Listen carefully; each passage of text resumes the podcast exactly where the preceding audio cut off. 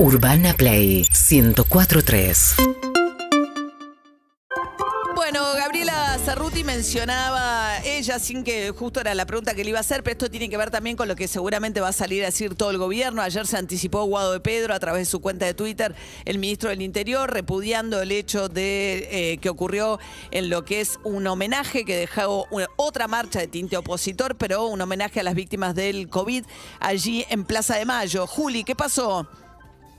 Hola María, buen día. Estamos acá en el monumento a Manuel Belgrano que está exactamente enfrente de la Casa Rosada, diría. Ah, Belgrano, no a 50 San metros. Martín, pará. Nosotros dijimos San Martín, Nosotros dijimos San malísimo. Martín. San Martín No, está pero es que enterrado ¿sabes qué ahí es en la catedral.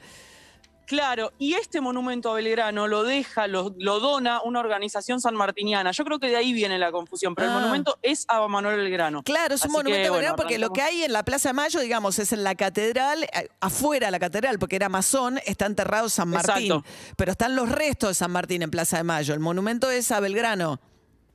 Así es, el monumento es a Belgrano y es en ese monumento muy cerquita de la Casa Rosada donde se concentran las piedras que los familiares y amigos de víctimas del COVID han dejado en una segunda marcha. Recordemos que esto pasó dos veces. Hubo una primera marcha en agosto. En esa marcha las piedras que son homenajes fueron retiradas eh, por el gobierno para después armar un memorial, según dijeron. Todavía no trascendió demasiada información de eso. Y hubo una segunda marcha y se volvieron a dejar piedras. Y ayer, perdón, en la- Juli, los no, festejos... Perdón, Sí. Juli, no, todo tiene un contexto, ¿no? También, porque esa marcha lo que de alguna manera hacía era responsabilizar al gobierno por esos muertos, ¿no? En el sentido de, ese Claro. era el sentido que tenía un sentido acusatorio para el gobierno. Por eso también eh, lo que pasa ahora que en una marcha pro gobierno, bueno, com- lo que pasa que en el medio hay un homenaje a las víctimas del coronavirus, independientemente de quién puso las piedras, ¿no?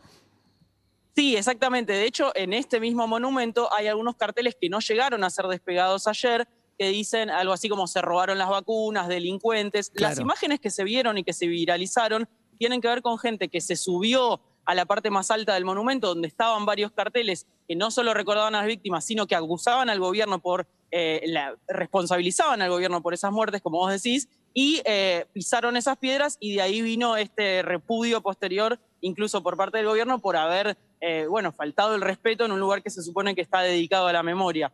Ahora está todo bastante organizadito, las piedras están alineadas y demás, pero eh, como se vio, bueno, hubo, hubo gente que se subió a este monumento con esos objetivos.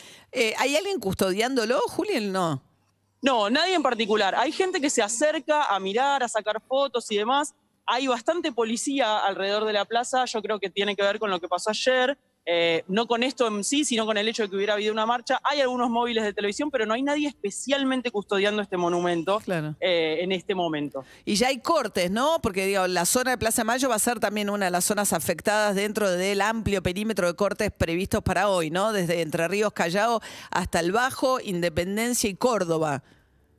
Sí, hay- todavía acá mismo no. Yo creo que están empezando a cortar el perímetro, sobre todo lo que viene de zona sur, la zona de Independencia, de San Juan.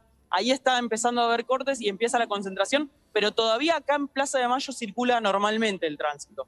Bien, entonces Juli desde el monumento a Belgrano, en Plaza de Mayo. Así es, un día soleado, pero a la sombra está fresquito todavía. ¿eh? Muy bien, te veo con campera, Juli. Muy en, bien. en cualquier momento te sacan la obligación del barbijo si es que no estás muy cerca. Sí, estoy ¿no? esperando, estoy Estamos esperando. cumpliendo ya, Ya- el ya lo 70%, contaremos. ¿no? De Sí, la estamos. ciudad de Buenos Aires con doble vacuna. Seguimos en Instagram y Twitter. Arroba Urbana Play FM